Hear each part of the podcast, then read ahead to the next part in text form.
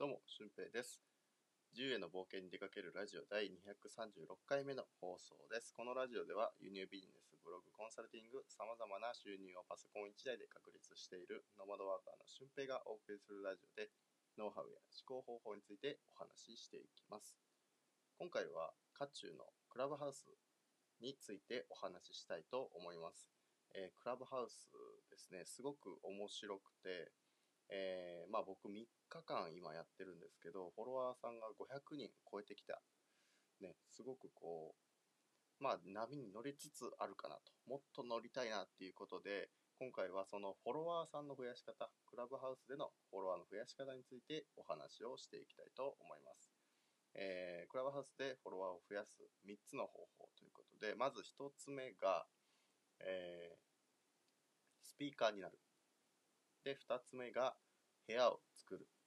で、3つ目が相互フォローということで、まあ、大きく分けると3つなんですけど、それを分解していくともっともっとこう見えてくることがあるかなと思いますので、えー最後まで聞いてみてください。まず1つ目がスピーカーになるということですね。えー、大体大物のこう、大きな部屋があるじゃないですか。えー有名な人が開催している、ツイッターとかのインフルエンサーが開催してる部屋とか、テレビに出てるような芸能人の人がやってるような部屋、ね、そういう部屋に行ってもですね、あんまりこう有名人同士が話してる中に手を挙げても絶対入れてくれないんですよね。だから、ここでスピーカーになるっていうのは難しいんですけど、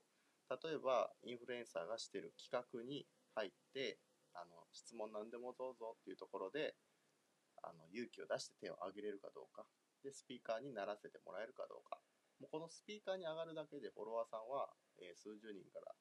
数百人ぐらい増えてくると思います。そのインフルエンサーさんにもよりますけど、うん、で別に小さなお部屋でも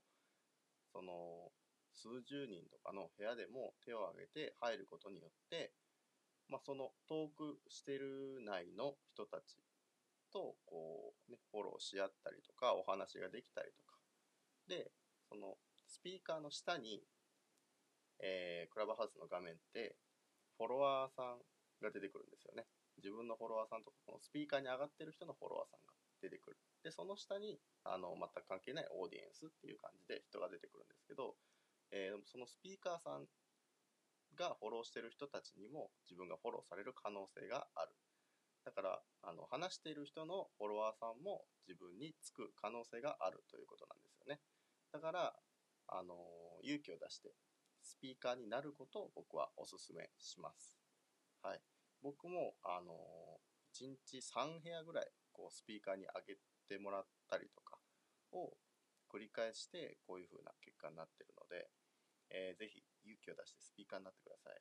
なんかね講演会で質問ありますか？とか言って手を挙げるのってちょっと気まずい部分もあると思うんですけどそこで勇気を出すことがまず必要かなと思います。で2つ目が部屋を作る。自分で部屋を作ってみることもできるので、えーそこに入ってきた人をスピーカーに上げたりとか一緒に話をしたりとか。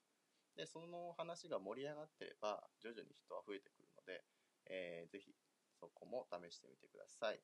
でその時にやっぱ一人で話さないことは重要だと思います。一人で部屋を作ってもなかなか話しづらいと思うので、えーそこで、まあ、誰か友達とね桜じゃないですけど23人桜がいればあの他の人も活性化するので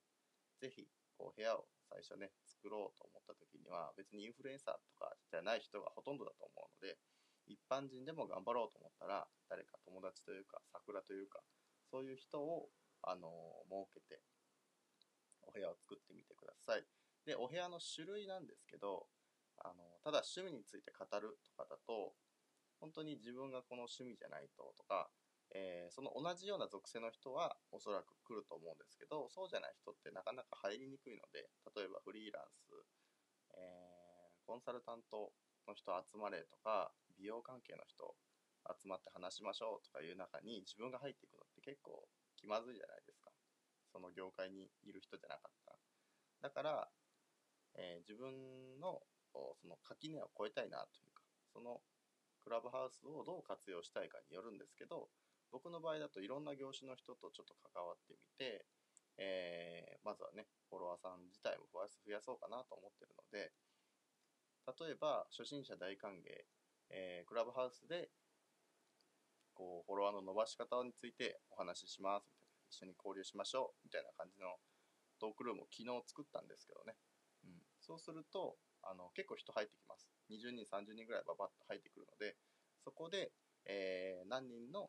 方をスピーカーに上げて話ができるかというかね。そこでいろいろ引き出してもらえるか、まあ、MC 的な力も結構必要です。雑談力と質問力と、えー、MC 仕切る力、まあ、この3つがね声だけという表現なのでテキストもなくて声だけという表現。で表情も見えないというところでこの3つがあのとても大事なものになってくるかなと思います。このね MC 役がすごくうまく回してくれたりとか楽しい人だとトークするのも楽しいし、うん、結構盛り上がっていくと思うんですよね。はい。なので自分からお部屋を作る。だからいろいろ試してみてもいいと思います。この趣味についてというか自分の得意分野で話すトークルームを作ってみたりとか。でその時にもう何分限定30分限定とか1時間限定とか限定をつけておくとあの飲み会にしてもこう2次会3次会最後のカラオケまで行ってそのねまた会いたいかって言ったらあ当分はいいやってなるじゃないですかでもあの1軒目の、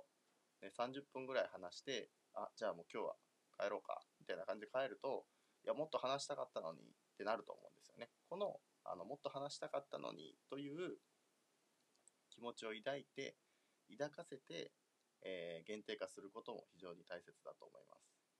ね、その限定的なルームを何個も作っていけば自分のこうクラブハウスに関わってる時間っていうのはずっと変わってね同じまま広い面積を保ったまま、えー、行えるので、まあ、このトークルームを作るっていうのは非常に大切だと思います。で、えー、まだこう日本人は多分十何万人ぐらいが今利用してると思うんですよねこのクラブハウスというシステムをだからまだまだあの今やってる方っていうのはアーリーアダプターだと思いますので、えー、その相互フォローっていうねワードって僕全然本質的じゃなくて好きじゃないんですけどこの相互フォローも今の時期は非常に必要なんじゃないかなと思います。相互フォローでフォロワーを増やしつつ自分の信頼を高めつつそういうふうにスピーカーに上がったりとか、えー、部屋を作っていったりとか、本当にクラブハウスの実績を作っていきながら、相互フォローでフォロワーさんも増やしていくっていう方法が、僕は一番ベストなんじゃないかなと思います。あの、有名な人とかはね、もう入ってるだけで人が来てくれるんですけど、やっぱり人を巻き込んだりすることを、この一般人がやろうと思ったら、あの、どういう人をターゲットにするのかってやっぱり大事だと思うし、このクラブハウスをどう活用していくのかっていうのをちゃんと考えていく必要があると思うんですよね。僕はあの輸入ビジネスとかブログとかあとゲストハウスとかね。まあ健康アドバイザーっていうのを最近始めたんですけどそういうふうなこともできるのでまあそういう幅広い人とつながれたらいいなと思ってやってるし、えー、何かしらの企画をねこのクラブハウスでもやっていけるんじゃないかなと。今日あ今日昨日になるのか。この放送だと昨日になっちゃうんですけど、えー、ラジオの祭りみたいなねラジオをしてる人たちで集まるような、えー、ルームにも入るので、まあ、そういうふうにルームというか自分のコミュニティがどんどんどんどん増えていくのがこのクラブハウスなのでこの3つの方法を使ってフォロワーさんを伸ばしてください、えー、もう一度おさらいしておきます1つ目がスピーカーになること。大きな部屋でも小さな部屋でもスピーカーになること。で、2つ目が、えー、友達と一緒に桜をつけて自分でトークルームを作ってみること。で、3つ目が相互フォロワーも今のうちは OK ということで、えー、今回はクラブハウスについてフォロワーさんを伸ばす方法をお伝えしました。えー、僕のメルマメールマガジンでは、まあ、こういった情報とか輸入ビジネスとか、なんか独立企業に向けてのお話を毎週配信してますので、無料で登録できるので、ぜひ、えー、してみてください。はい。で、合わせて聞きたいは、えー、まあ、クラブハウスをして1日目の時の分析をしている回がありますので、えー、そちらも情報として聞いてみてください。ということで、また次回の配信でもお会いしましょう。ほなまた。